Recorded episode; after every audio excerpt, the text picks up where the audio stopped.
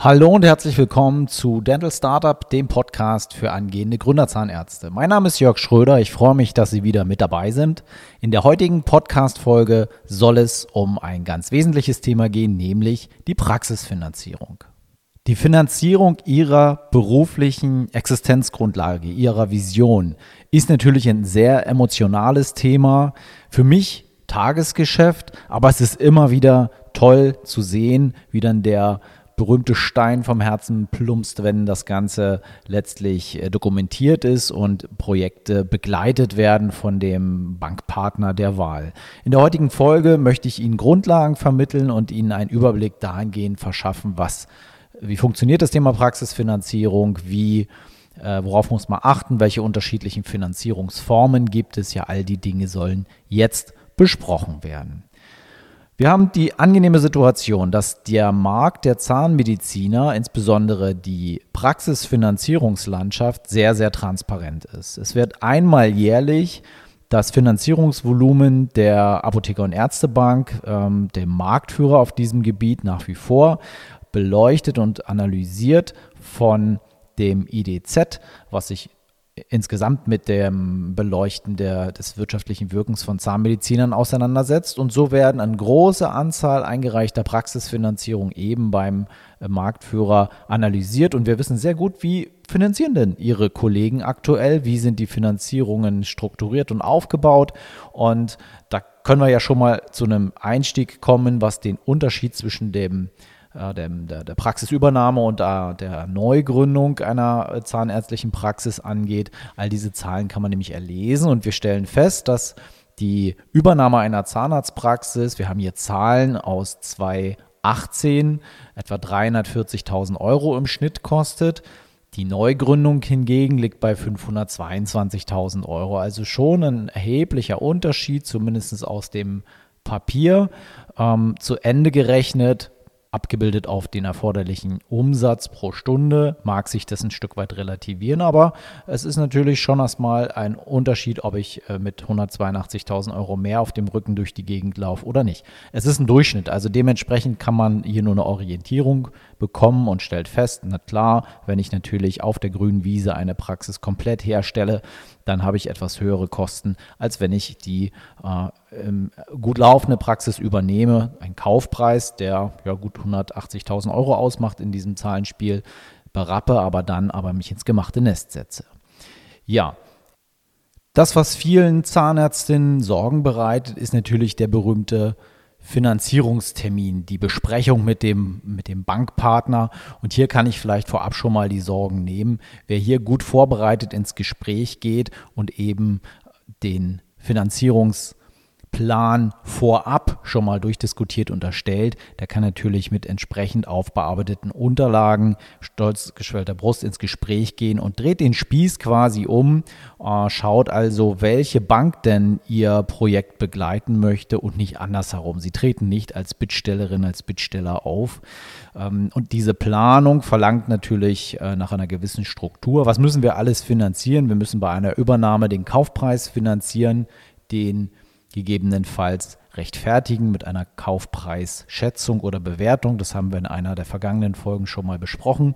Wir haben natürlich Investitionen in die Praxis, äh, ob das nun Baukosten sind, ob das ähm, Investitionskosten im, im, dentaltechnischen Bereich sind, ähm, ob das Abrisskosten sind oder äh, Möbel, die angeschafft werden müssen. All das muss aufgelistet werden, wenn möglich mit Kostenvoranschlägen belegt sein. Aber wir haben auf der anderen Seite auch Kosten, die laufenden privaten Kosten, die offengelegt werden müssen, aber auch die Anlauf und laufenden Praxiskosten. All das wird zusammengetragen in einer entsprechenden Finanzierungsplanung zusammengestellt. Die ist dann ein Teil der heute digitalen Finanzierungsakte, die dem Ansprechpartnern bei der Bank bevor der Termin tatsächlich stattfindet, vorliegt, sodass er sich entsprechend vorbereiten kann. Und dann letztlich nur noch die Herausforderung sieht, sie persönlich kennenzulernen und einzuschätzen, ob er ihnen eben zutraut, die 300, 400, 500, 600.000 Euro an sie herausgeben zu können oder aber eben nicht. Das eben nicht passiert, wie gesagt, sehr, sehr selten, denn das ist ja gerade meine Aufgabe, sie da entsprechend zu briefen und all die Fragen vorab schon an sie zu stellen, die möglicherweise ein Bankberater an sie richten wird. Ja, aber welche Bank ist jetzt eigentlich die geeignete? Ist das die mit dem besten Zins?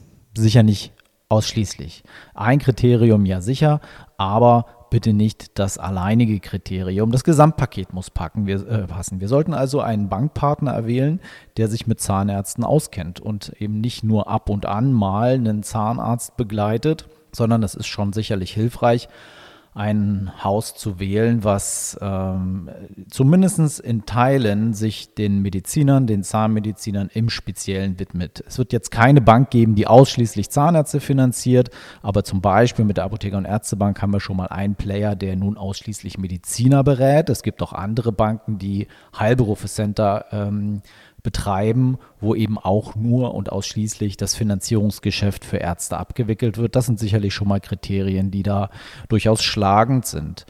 Wir haben äh, neben den, dem reinen Zins, den reinen Konditionen natürlich noch ein paar Einflussfaktoren, die auch zu beleuchten sind, die eine Rolle bei der Finanzierung spielen. Was könnte das sein? Naja, Darlehen unterscheiden sich erst einmal in der Art. Welche Finanzierungs- oder Darlehensarten gibt es denn für Praxisfinanzierer? Da komme ich gleich zu.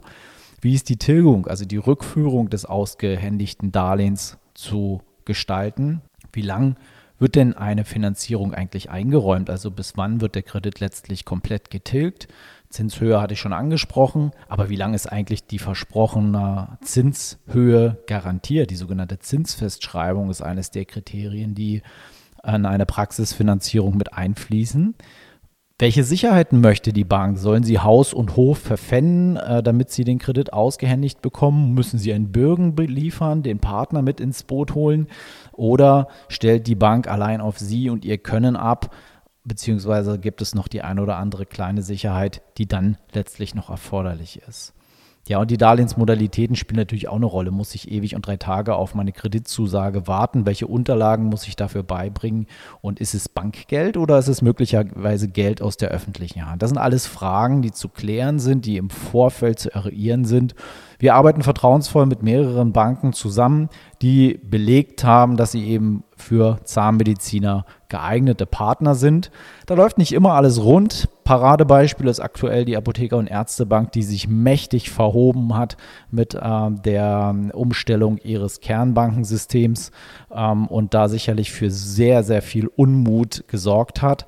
Der eine oder andere Fall hat sich aufgrund dessen sicherlich für eine andere Bank entsch entschieden. Ich bin mir sehr sicher, dass, dass die Bank über kurz oder lang wieder in geregeltes Fahrwasser kommen wird, aber aktuell ist es natürlich mehr als unbefriedigend, was da stattfindet. Ja, die genannten Einflussfaktoren spielen natürlich allesamt wesentliche Rollen in ihrem Gesamtfinanzierungskonzept, was sich ja auch in ihre private Situation einbindet. Ähm, vielleicht haben Sie die Ambition, über kurz oder lang auch in die eigenen vier Wände zu ziehen und dort nochmal zusätzlich den Darlehensbedarf zu erheben. Vielleicht sollten diese Richtung auch ihr Eigenkapital fließen. Ähm, vielleicht gibt es andere Geldquellen, die zu berücksichtigen sind. All das würde also im Zuge einer Gesamtfinanz- und Finanzierungsplanung zusammengestellt werden und ergibt dann letztendlich eine Deckungslücke, die dann über Finanzierungsmittel beispielsweise von einer Bank abgefangen werden sollen. Zu der genannten Finanzierungsakte, die also jetzt allein auf der einen Seite den Finanzierungsfahrplan abbildet, welchen Kredit, welche Laufzeit, wie schnell wollen wir den zurückführen, ähm, sind natürlich noch andere Unterlagen erforderlich, die die Finanzierungsakte vervollständigen. Obenauf, wie immer, liegt unser Gründungskonzept, unsere Vorhabenbeschreibung in ja, unterschiedlich äh, große Ausfertigung. Für die Bank selber reicht es relativ faktisch und kurz und knapp erläutert, wer sind Sie, was machen Sie, was haben Sie vor. Also da reichen durchaus zwei Seiten, die erläutern, was jetzt das Projekt ist. Wenn Sie mögen und ohnehin einen ausführlichen Businessplan, ein Businesskonzept erstellen, dann ist es natürlich auch immer hilfreich, das beizulegen, denn die Kreditentscheider im Hintergrund werden das möglicherweise bei der Konditionsfindung gutieren. Wir werden eine Investitionsplanung benötigen. Na klar, das ist das, was die Banker lesen. Sie wollen wissen, wofür geben wir denn jetzt eigentlich unser Geld her? Und es gibt noch ein paar andere Berechnungen, die zu erstellen sind, die sogenannte Mindestumsatzkalkulation, sprich, haben wir schon erläutert, der Sprung über den gedachten Gartenzaun mit gerade noch intakter Hose und eine Liquiditätsvorschau in aller Regel über drei beziehungsweise fünf Jahre. Vertragsentwürfe, also quasi der Kaufvertragsentwurf, der Mietvertragsentwurf, der BAG-Vertrag, all die Dinge sind natürlich beizufügen, damit der Kreditentscheider 2 sich ein Bild von dem konkreten Projekt machen kann. Und äh, da kann ich, das kann ich vielleicht mal ansprechen. Ihr Termin, den wir gemeinsam mit dem Banker der Kundenkontakt ist oder Kundenkontakt hat, stattfinden wird, ist nur ein Teil der Entscheidungskette. Dieser wird, nachdem er sie kennengelernt hat, nachdem er unsere Unterlagen beleuchtet hat, ein Votum verfassen und das an die Kreditprüfung weitergeben. Dort sitzt, ich sage immer, gedacht im Keller ohne Kontakt zum Kunden, ein zweiter Entscheider, der diesen Fall ganz nüchtern anhand der Zahlen, Daten, Fakten beleuchtet und dann ebenfalls seinen Daumen hoch abliefert, wenn wir das Ganze gut geplant haben. Je nach Projektvolumen kann es gut sein, äh, hängt auch ein bisschen von der gewählten Bank ab, dass Entscheidungsprozesse limitiert sind, also dass man nur bis zu einem bestimmten Volumen vor Ort entscheidet. Dann kann es gut sein, dass das Projekt nochmal in die Zentrale geht. Andere Banken entscheiden in Berlin vor Ort bis zu einem bestimmten Limit, was in aller Regel für Praxen ausreichend ist. Aber wie gesagt, für diese zweite Entscheidungsebene, die faktenorientiert prüft und kalkuliert, brauchen wir halt noch weitere Unterlagen. Die da wären einen persönlichen Lebenslauf, den Personalausweis, die Approbationsurkunde in Kopie, Promotionsurkunde natürlich auch, wir wollen teilweise Einkommenssteuerbescheide der letzten Jahre sehen, selbst wenn sich ihre, ihre wirtschaftliche Situation durch die Existenzgründung dann natürlich grundlegend ändert, wollen äh, die Banken das teilweise trotz alledem sehen. Auch die letzten Gehaltsnachweise werden teilweise eingefordert. Also das kann man schon mal vorbereiten und bereitlegen. Jede Bank hat eine Selbstauskunft, eine Vermögensübersicht. Das ist ein Vordruck des jeweiligen Instituts, wo nach einem bestimmten Raster ihre entweder Vermögenswerte und Schulden gegenübergestellt werden oder auf der anderen Seite tatsächlich äh, auch Einnahmen, Ausgaben, Kredite, Vermögen aufgeschlüsselt werden, damit die Bank eben bei der Prüfung bzw. die Kreditabteilung ein allumfassendes Bild von ihnen bekommt. Das fließen dann möglicherweise auch noch Informationen von Auskunfteien mit ein in die Kreditprüfung und dann wird die Bank so eben der erste Ansprechpartner ein positives Votum erstellt, der zweite das genauso sieht, den Kredit gutieren und dann am Ende des Tages die Kreditunterlagen zusammenstellen, die dann der Startschuss dafür sind, dass sie die Finanzierung für ihre Praxis, ihre Praxisgründung auch bekommen. Die entsprechende Unterlagenliste würde ich dann mal in die Folgenbeschreibung, die Podcast-Folgenbeschreibung nochmal anheften. Dann haben Sie da äh, die Sache auch schon mal am Start. Für die Planung Ihres Praxiskonzeptes oder Ihres Vorhabens empfiehlt es sich, sich mit Excel vertraut zu machen. Erstellen Sie sich dahingehend eine Investitionsliste und gern auch eine Kostenliste, mit der Sie arbeiten können, wo Sie all die Informationen, die Sie im Laufe Ihrer Gründungsplanung bekommen, die ganzen Kostenvoranschläge, die Angebote, Ajour halten können, zusammenfassen können und unterm Strich eben sehen, liege ich noch in meinem Kostenrahmen, den ich mir da vorgenommen hatte, oder laufe ich da möglicherweise aus dem Ruder. Auch hier gibt es entsprechende Hilfsmittel, die wir in der Zusammenarbeit dann gern rausgehen. Ein Tipp nur so weit hier an der Stelle. Strukturieren Sie das Ganze gern einfach nach Behandlungszimmern, ja, oder überhaupt nach Funktionsräumen und Behandlungszimmern und sonstigen Bereichen, was die Investitionen angeht. Und die Investitionen selber, das können Sie sich merken, sind all die, Ausgaben, die Wirtschaftsgüter anschaffen, die langfristig in der Praxis verbleiben, der Behandlungsstuhl, die Umbauten, der Kaufpreis, ohne den kriegen sie ja möglicherweise die Praxis gar nicht. Ähm, wir haben also die Dinge, das sind alles Investitionen und Dinge, die nicht in der Praxis verbleiben, sondern einfach oder Positionen, die einfach äh, ausgegeben werden, die Kosten verursachen, das gehört in die Kostenplanung. Also hier an der Stelle wäre eine zweite Liste erforderlich, wo Sie untereinander schreiben, welche Kosten habe ich denn, wenn ich mich jetzt als Zahnarzt selbstständig mache. Ähm, wer eine Praxis übernimmt, kann natürlich prima spicken, indem sie die, ähm, die Gewinnermittlungen, die betriebswirtschaftlichen Auswertungen der Abgeberzahnärzte ja vorliegen haben, wo genau diese Dinge ja untereinander geschrieben sind. Aber es wird natürlich immer auch Positionen geben, die abweichen von der Situation des Abgebers und die würden sie dann mit ihren Mietvertragsverhandlungsergebnissen beispielsweise erfüllen, mit ihrer Finanzierungsstruktur, die ja dann auch andere Kosten an der Front nach sich zieht. Vielleicht werden sie das Personal auch umstrukturieren müssen und haben dadurch andere Kostenstrukturen.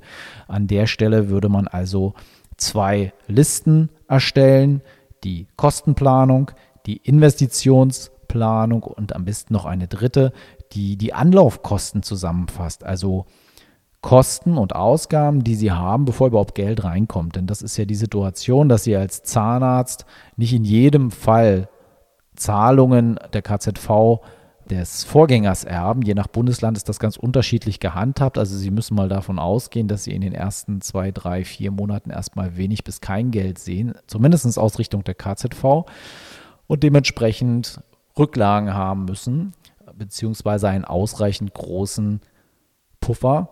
Wie wir den finanzieren, da kommen wir gleich zu.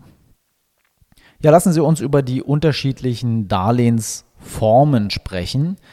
Für uns maßgeblich ist das sogenannte Tilgungsdarlehen. Das zeichnet sich dadurch aus, oder ganz grundsätzlich, die Darlehensformen unterscheiden sich dahingehend, wie denn der Baustein Zins und der Baustein Tilgung, die zusammen die Finanzierungsrate ergeben, sich im Laufe der Zeit verhalten. Sie kennen beispielsweise das Annuitätendarlehen, wenn nicht, sei es hiermit erwähnt, was üblicherweise zum Beispiel bei Baufinanzierung äh, gang und gäbe ist. Hier ist es so, dass Zins und Tilgung eine feste Rate ergeben und diese Rate bleibt während der Kreditlaufzeit oder sagen wir mal der Zinsbindungslaufzeit gleich und intern verschieben sich Zins und Tilgung. Wenn die Rate gleich bleibt, Sie zahlen immer dasselbe, tilgen Sie natürlich und je mehr Sie tilgen bei gleicher Rate, desto niedriger wird der Zinsanteil und desto höher steigt der Tilgungsanteil im Laufe der Zeit. Ähm, die Rate bleibt gleich. Bei solchen Finanzierungen haben Sie in aller Regel nach der Zinsbindung, also wenn das Zinsversprechen meinetwegen auf 15 Jahre lautete, danach noch ein Restdarlehen, was man dann weiter finanziert. Die Alternative dazu, also nochmal, immer gleiche Belastung, immer gleiche Liquiditätsbelastung, aber intern verschiebt sich das Verhältnis von Zins und Tilgung. Die Alternative dazu ist das sogenannte Tilgungsdarlehen. Beim Tilgungsdarlehen haben wir eine immer gleiche Tilgungsrate. Wir wissen bei Tilgungsdarlehen, dass diese Darlehen eine bestimmte Laufzeit haben und am Ende dieser Laufzeit auch komplett abgetragen sind. Also wenn ich jetzt ein Tilgungsdarlehen mit einer Laufzeit von 20 Jahren wähle, dann weiß ich, dass nach, 10, äh, dass nach 20 Jahren äh, kein Restbetrag mehr übrig ist. Also ich tilge mal einfach gesagt, jedes Jahr ein Zwanzigstel meines Kreditbetrages. Dementsprechend wird der Zins, die Zinshöhe, die Höhe des Zinsanteils im Laufe der Zeit immer geringer. Am Anfang, bei der ersten Rate, ist sie noch am allerhöchsten und je mehr ich Tilgungsraten zahle, umso mehr sinkt meine Zinslast, da ja diese sich auf einen immer kleiner werdenden Betrag bezieht. Diese Finanzierungsart ist das Mittel der Wahl, wenn wir über Praxisfinanzierung reden. Ich würde mal sagen, zu 95 Prozent mittlerweile werden Praxisfinanzierung über öffentliche Mittel dargestellt, die zum Beispiel von der Förderbank des Bundes, der Kreditanstalt für Wiederaufbau KfW ausgehändigt werden. Und diese KfW-Darlehen für Gründer sind immer Tilgungsdarlehen. Also das heißt, wir haben da bestimmte Programme, die man nutzen kann ein Programm für langfristige Investitionen, das über 20 Jahre läuft, bis zu 20 Jahren läuft, ein Programm, was über 10 Jahre läuft und ein Programm, was äh, über 5 Jahre läuft. Dort werden Anlaufkosten in aller Regel finanziert und diese Programme kann man zudem mit sogenannten tilgungsfreien Anlaufjahren ausstatten. Das heißt also, man könnte bei einem 10-Jahres-Kredit äh, entscheiden, dass man erst ab dem dritten Jahr Rückzahlungen leistet. Das heißt aber dann auch, weil es ja ein Tilgungsdarlehen ist und wir wissen ja, nach zehn Jahren ist das Ding komplett zurückgezahlt, Das würde bedeuten, dass wir den Kreditbetrag dann in acht Teilen ab Jahr drei zurückführen, was eine deutlich höhere Liquiditätsbelastung nach sich zieht, als wenn ich das Ganze auf 10 oder sogar 15 oder 20 Jahre strecke und dementsprechend zurückzahle. Die KfW vergibt Kredite nach einem risikogerechten Preissystem. Ähm, das wird nach einem bestimmten Zinstableau, dort hat man Preisklassen von Preisklasse A, wie man bräuchte eigentlich gar kein Darlehen, ich glaube bis Preisklasse F, wie sie dürften eigentlich keins bekommen, äh, festgemacht. Und dort setzt sich Entscheidungskriterien, wenn man es ganz genau nimmt, Bonität des Darlehensnehmers, ähm, die, die, die Projektqualität werden dort nebeneinander gestellt und bewertet. Und dadurch soll sich ein Zins, also eine Einordnung des Zinssystems vornehmen.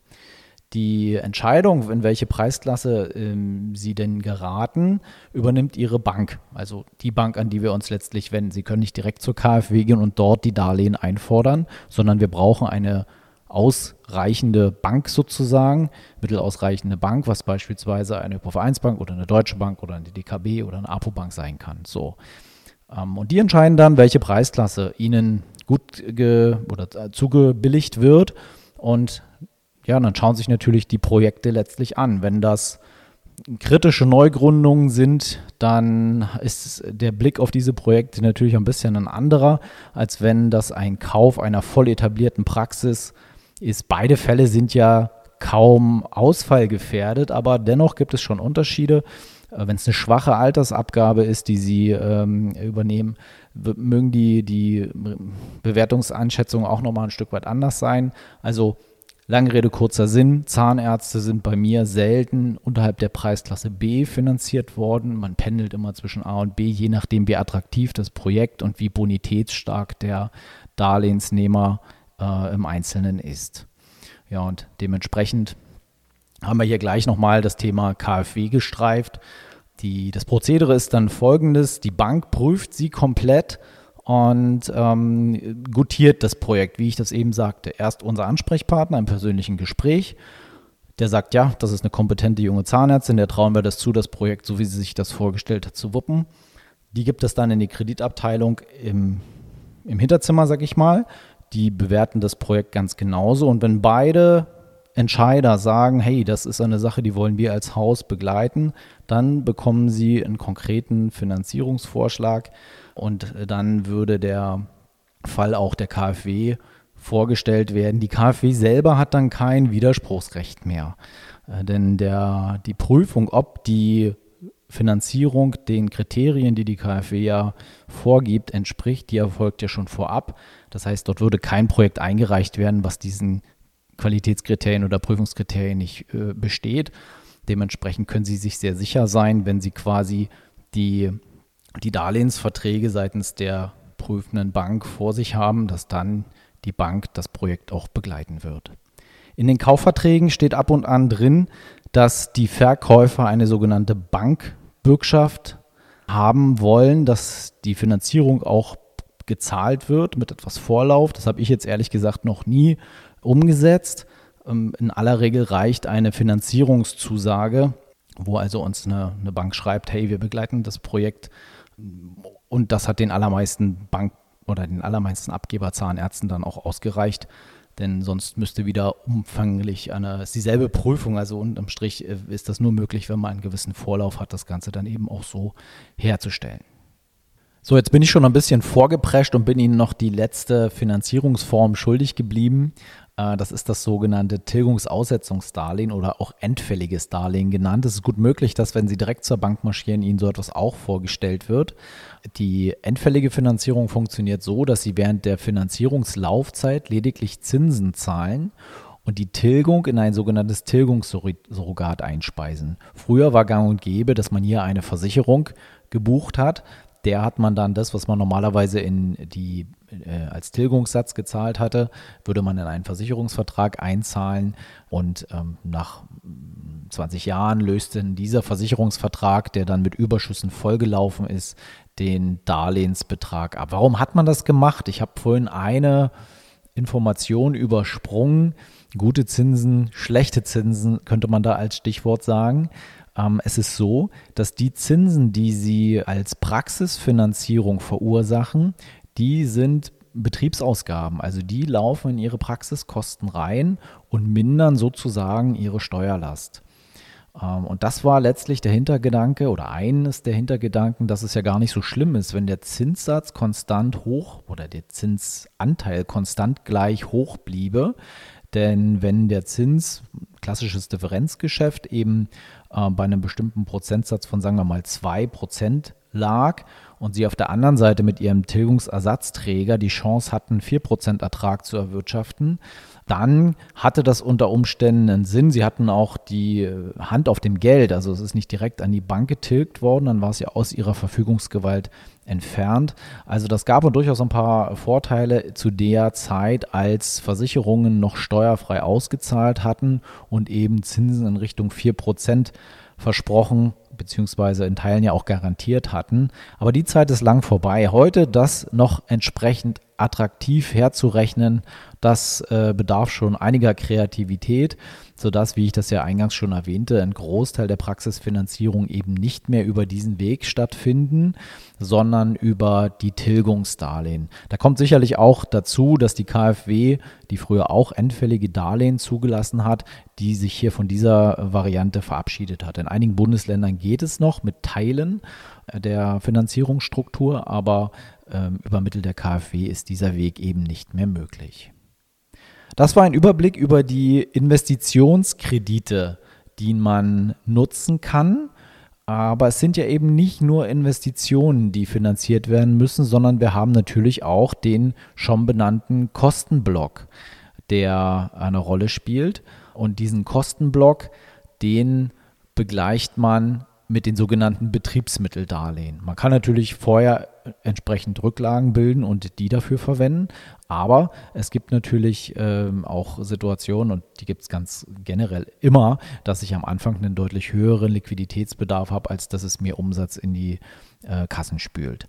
Dementsprechend muss ja das Geld irgendwo herkommen und das kann ich in zweierlei Möglichkeiten machen. Ich habe auf der einen Seite den sogenannten Kontokorrentrahmen, den ich mit der Bank verhandle. Auch das ist wieder so ein Unterscheidungskriterium von Bank A und Bank B. Der Kontokorrentrahmen ist ein Verfügungsrahmen, sprich, der kostet in der Regel kein Geld, solange Sie ihn nicht beanspruchen. Es ist wie so eine Art Praxisdispo. Nur keine Angst, dass er nicht bei 11, 12 Prozent, wie Sie das vom privaten Konto kennen, rangiert, sondern die Zinslast ist dort bei Banken, die sich mit Zahnärzten auskennen, deutlich geringer angesetzt. Der Kontokorrent-Verfügungsrahmen muss in angemessener Höhe dimensioniert werden. Dementsprechend brauchen wir unsere Hilfsrechnung 2, von der ich vorhin sprach, wo wir einfach mal analysieren, welches Geld kommt denn eigentlich wann rein. Da lohnt sich ein Telefonat mit der KZV. Und welche Kosten habe ich denn jetzt in den ersten drei, vier, fünf, sechs Monaten? Und anhand dessen errechne ich mir dann, welches, äh, welchen Fehlbetrag, äh, welcher ergibt sich denn dann auf und wie saldiert der sich im Laufe der Zeit? Ähm, und wo lande ich denn da in der Spitze? Und das, das definiert uns die Höhe des erforderlichen Verfügungsrahmens, der durchaus großzügig kalkuliert werden kann und sollte, weil ja, wie gesagt, dieser kein Geld kostet, wenn ich ihn nicht benötige. So Sie in das Konto in, in den Kontokorrent bewegen, dann wird dieser Tag genau abgerechnet. Also es ist eben nicht so, dass die zum Beispiel 5% äh, sofort anfallen auf den Betrag, sondern die werden tagaktuell abgerechnet. Das ist nicht bei jeder Bank so. Es gibt durchaus Kreditinstitute, die verlangen eine sogenannte Bereitstellungsprovision. Das ist natürlich dann ein K.O.-Kriterium. Mit dieser Bank äh, würde ich, wenn sie im Wettbewerb zu einer anderen steht, den Weg dann nicht gemeinsam gehen. Es ist nun möglich, dass man für die Anlaufkosten, von denen man weiß, dass man die doch in erheblicher Höhe hat und ähm, wo man auch weiß, hey, da werde ich ein bisschen brauchen, bis ich mich da wieder rausgeschwommen habe. Da ist es möglicherweise, wäre möglicherweise eine kurzfristige Finanzierung eine gute Wahl. Das können wir auch über die KfW mit der sogenannten Betriebsmittellinie darstellen. Die KfW hat auch einen Baustein für Praxisgründer, der sich in einer Laufzeit von fünf Jahren festmacht. Ich habe die Möglichkeit, dort ein tilgungsfreies Anlaufjahr zu wählen und muss dann in den nächsten vier Jahren das gewählte Darlehen Stück für Stück zurückführen. Da sind wir nochmal bei der KfW. Vielleicht hier auch nochmal ein paar Vor- und Nachteile. Vorteil ganz klar die günstigen Konditionen, die dazu führen, dass meine Zinslast bei den Kreditmitteln für die Praxisfinanzierung extrem klein ist. Günstiger als bankeigene Mittel wohlgemerkt. Das ist ja auch eines der Gründe, warum eben viele Zahnärzte über die KfW finanzieren. Ähm, wir haben eine Bereitstellungszeit, die nochmal deutlich ausgeweitet, äh, Bereitstellungszinsfreie Zeit nochmal deutlich ausgeweitet wurde von bis zu sechs Monaten. Stellen Sie sich das so vor, wenn der Kredit einmal genehmigt ist, dann ist es ja nicht so, dass Sie zwingend gleich alle Mittel abrufen. Gut, der Kaufpreis, der muss schnell fließen, nämlich nachdem der Kaufvertrag, äh, ist ja da geregelt, wann die Zahlung fließen muss. Aber wenn Sie beispielsweise umbauen und heutzutage ziehen sich Bauarbeiten durchaus auch mal in, der, in die Länge, dann werden die Handwerker ihre Rechnungen ja peu à peu adressieren. Und äh, dementsprechend kann es eben gut sein, dass sich so ein Projekt auch mal hinzieht. Jetzt hat die Bank Ihnen aber schon den Kredit zugesagt. Sie haben ihn aber noch gar nicht gebraucht, denn die Investitionsmittel rufen Sie ab mit dem Rechnungsbeleg als Beispiel. Kaufvertrag gilt als so ein Rechnungsbeleg, aber wie gesagt, andere Investitionen, gerade bei einer Neugründung, kann sich das in erhebliche Länge ziehen. Und da ist es so, dass die KfW die Zeit, in der eben keine Bereitstellungszinsen anfallen, auf sechs Monate ausgeweitet hat. Äh, danach fällt dann ein Bereitstellungszins an, der höher ist als der normale Darlehenszins der KfW. Wir haben die Tilgungsfreijahre, das hatte ich schon erwähnt. Ja, das ist natürlich auch ein Vorteil, was die Kreditanstalt für Wiederaufbau in ihren Gründerkonditionen anbietet. Ja, Nachteile hat es natürlich auch, denn bei aller günstiger Kondition ist ein KfW-Darlehen natürlich nicht wirklich flexibel, denn sie können eben nicht vorzeitig tilgen. Wir haben, die müssen wir ein bisschen aufpassen, was die, was das Timing angeht, denn es ist immer so, dass sie kein, also dass sie, bevor sie Kreditmittel beantragen, äh, keine Kaufverträge oder keine Investitionen äh, durchführen dürfen. Also erst muss das Projekt bei der Bank vorgestellt sein, bevor man dann Kreditmittel beantragen kann. Aber das Thema der, der starren Laufzeiten bzw. der nicht vorhandenen Sondertilgungsmöglichkeiten ist immer ein Stück weit schwierig. Ich gestalte Praxisfinanzierung häufig so, dass ich zugunsten einer geringen Tilgung tatsächlich langlaufende Finanzierung, also in dem Projekt oder in dem Programm 20 Jahre, platziere. Man muss diese 20 Jahre Laufzeit nicht voll ausreizen. Man kann auch sagen, ich bin im Projekt Baustein 20 Jahre, nehmen davon aber nur 15 in Anspruch. Ähm, und dann hätten wir gern zwei tilgungsfreie Anlaufjahre. Das heißt, ich muss in 13 Jahren den Kreditbetrag zurückführen. Ähm, und dann ist es so, auch bei diesem Kreditbaustein ist die Zinsbindung, also die Zinsgarantie bei 10 Jahren festgemacht. Die gibt es nicht länger in der aktuellen Finanzierungslandschaft der KfW. Und dann habe ich die Möglichkeit, nach der Zinsbindung, also nach den 10 Jahren, den Restbetrag des Darlehens zurückzuführen. Also ich habe den Vorteil, dass ich auf der einen Seite aufgrund der langen Laufzeit meine Tilgung reduziere. Ich setze mich da nicht unter Druck und habe, wenn ich dann beispielsweise überzählige Gelder zur Seite gelegt habe, die Möglichkeit nach eben zehn Jahren, nach Ende der Zinsbindung, Teile des Darlehens oder gar das ganze Restdarlehen komplett abzulösen und habe dadurch den Vorteil, da etwas flexibler zu sein. Aber das habe ich dann in Eigenregie gestaltet. Ja, ich denke, damit haben Sie erstmal einen guten Überblick über die Möglichkeiten der Praxisfinanzierung. Hm, das Thema Sicherheiten vielleicht noch abschließend angesprochen. Ich hatte es vorhin erwähnt, das ist natürlich ein Auswahlkriterium für die geeignete Bank. Was sind nun übliche Sicherheiten für eine Praxisfinanzierung?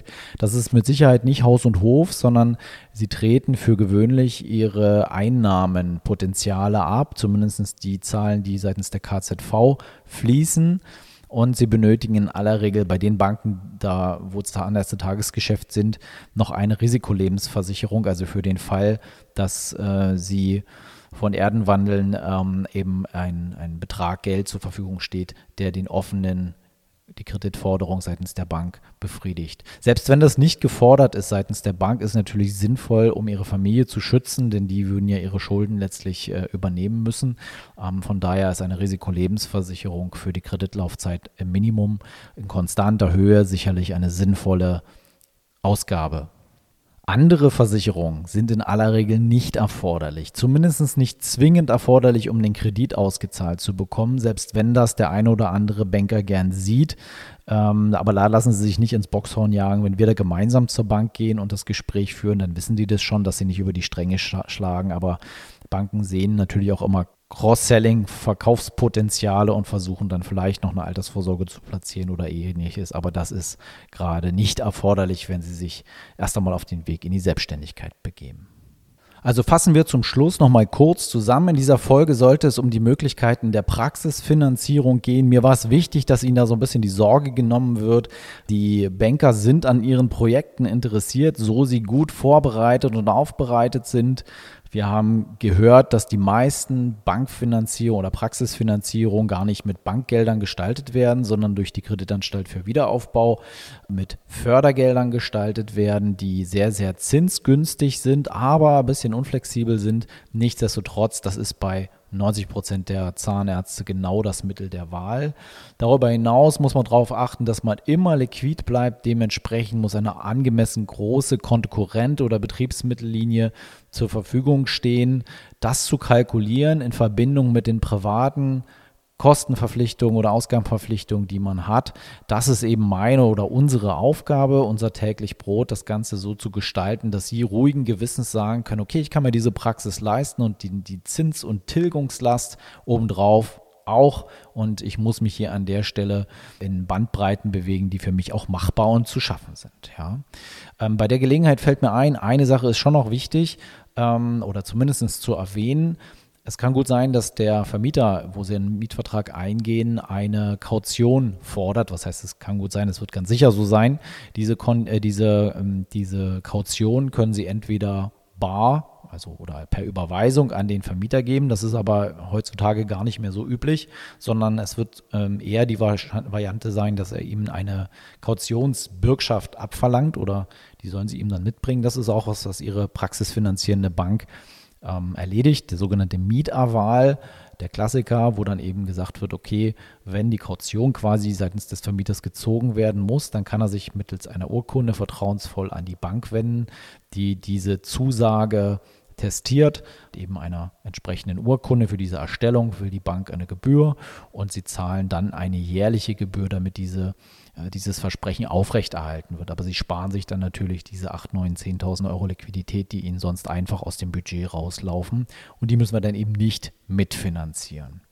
Die anderen Dinge, die vielleicht auch noch Entscheidungskriterien hin oder her immer mal nachgefragt werden, Kontoführungsgebühren, äh, EC-Kartenterminals und, und was es für noch alles so an Punkten gibt, das ist in aller Regel kein schlagendes Entscheidungskriterium, weil wir wissen alle nicht, ob nicht eine Apobank, die momentan noch keine Kontoführungsgebühren im Haben verlangt. Ob sie das nicht morgen überdenkt, das wissen wir alle nicht. Auch das Thema, was immer mal ins Feld geführt wird, naja, aber der Berater, den wir da haben bei der Bank, der erscheint mir als besonders geeignet und kompetent. Das sind Angestellte. Wir wissen nicht, ob der morgen nicht in die Chefposition versetzt wird oder an andere Stelle verzieht, äh, das Haus, den Konzern wechselt. Das ist nichts, womit man planen kann. Der Berater, der bleibt Ihnen erhalten, der Selbstständige, das mag sein, aber alles andere, da hat man dann tatsächlich die Qual der Wahl und muss das Gesamtpackage im Blick behalten und äh, das mit Ihnen gemeinsam zu arbeiten, das ist eben auch Teil meiner Aufgabe.